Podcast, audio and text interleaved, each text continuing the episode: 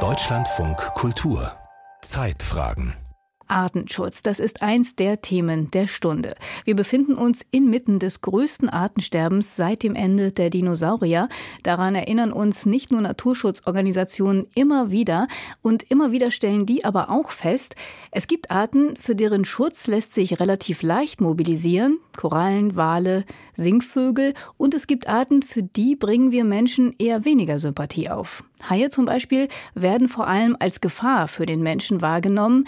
Dabei ist es genau umgekehrt. Die Tiere werden von Menschen gejagt, unter anderem weil ihre Rückenflossen als Delikatesse gelten. Es gab Versuche in den letzten Jahren, die Fischerei zu regulieren, aber hat das geholfen? Marco Pauli berichtet. Die weltweiten Haibestände sind stark zurückgegangen. Es gibt heute 71 Prozent weniger Haie als noch in den 1970er Jahren.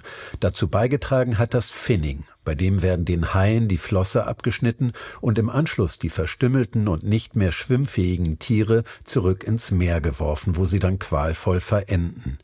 Das ist mittlerweile in vielen Ländern verboten. In einer Studie wurde nun untersucht, wie sich die Bestandszahlen seitdem entwickeln. Hauptautor ist Boris Worm, Meeresökologe und Professor an der Dalhousie University in Kanada. Und wir fanden, dass von 2012 bis 2019 die Zahl der getöteten Haie in den Weltmeeren leicht anstieg. Und das war insofern überraschend, als in derselben Zeit die Regulationen und Gesetze zum Schutz der Haie auch stark zugenommen haben. Die getöteten Haie sind der Studie nach von 76 Millionen auf 80 Millionen Tiere pro Jahr gestiegen. Mehr als 30 Prozent davon zählen zu den gefährdeten Arten. Für das Team um Boris Worm war es nicht einfach, diese Zahlen zu ermitteln. Haifischerei findet oft dort statt, wo es wenig Monitoring gibt. Drei Jahre lang hat das Team geforscht und dabei alle verfügbaren Fischereidaten genutzt, aber auch Interviews mit Experten aus aller Welt geführt.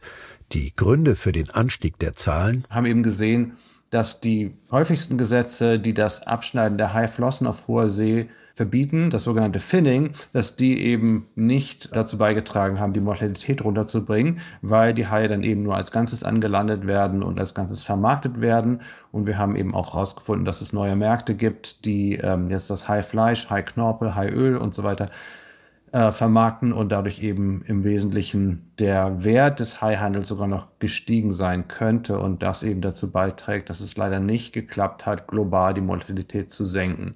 Die Märkte haben sich aufgrund der Finning-Verbote also verschoben. Der WWF kommt in einer Untersuchung zu dem Ergebnis, dass der Handelswert von Hai- und Rochenfleisch bei 2,6 Milliarden US-Dollar liegt, der von Haifischflossen bei 1,5 Milliarden. Das heißt, ähm, der Gesamtwert des Haihandels hat sich demnach also möglicherweise sogar verdoppelt, ähm, indem jetzt eben der ganze Hai vermarktet wird. Der Handel und seine Wege sind komplex. Die EU und hier vor allem Spanien spielen wichtige Rollen. Doch wo landen all die Haie? Für den Verbraucher sind sie eher unsichtbar. Die größten Importeure von Haifleisch äh, sind Brasilien und Italien. Ähm, also wenn man in Italien Urlaub macht, dann kann es auch schon gut sein, dass man das mal auf dem Teller hat. Oft wissen die Konsumenten das nicht. Also in Brasilien zum Beispiel wird das Haifleisch oft generisch als ähm, weißer Fisch verkauft. Und das ähm, ist aber auch in Europa zum Teil so. Ähm, eine Studie in England hat gezeigt, dass 90 Prozent der Fish und Chips äh, Takeouts ähm, bedrohte Haiarten angeboten haben. Das heißt, dass eben dieses Haifleisch oft vermarktet wird, aber nicht unbedingt als Hai gelabelt wird.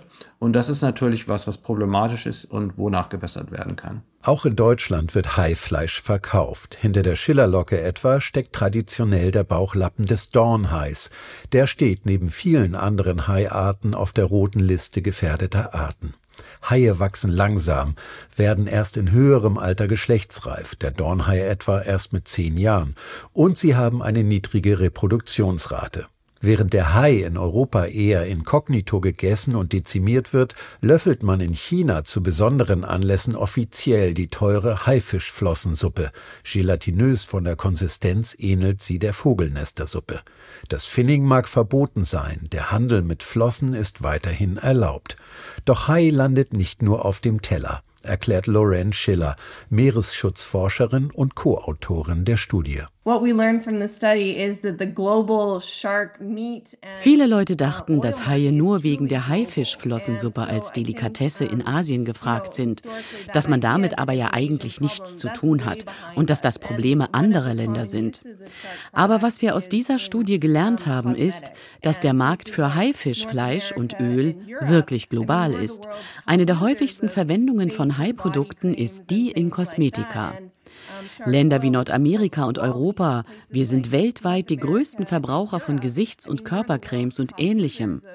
Und Haifischöl das Squalen ist ein häufiger Bestandteil in diesen Produkten und das, obwohl es pflanzliche Alternativen gibt, wie zum Beispiel Olivenöl. Ich glaube, die Menschen sind sich gar nicht bewusst, dass diese Hai-Produkte in ihrem Alltag vorkommen, weil dem nicht so viel Aufmerksamkeit geschenkt wurde wie dem Finning und anderen Praktiken.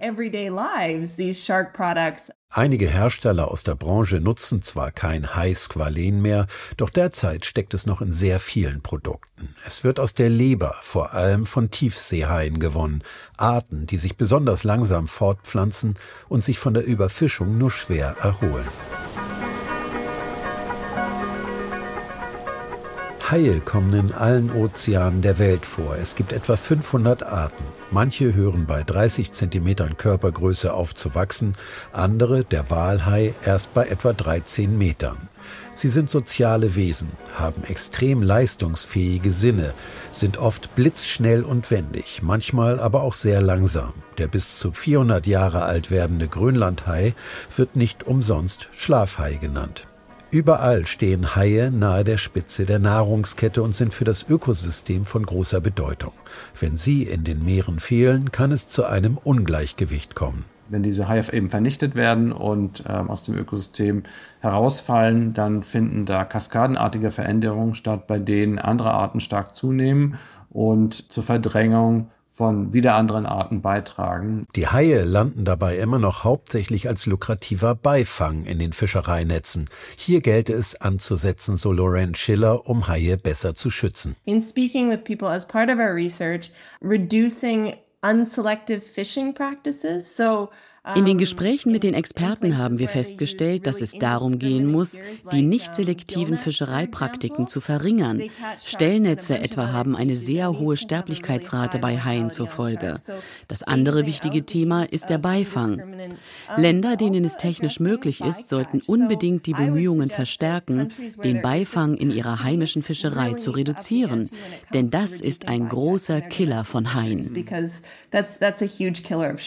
Jeder und jede Einzelne könne dabei mithelfen, dass weniger Haie sterben, etwa indem bei Kosmetik auf die Nichtverwendung von Haisqualen geachtet wird oder beim Verzehr von Fisch darauf, was man da eigentlich isst.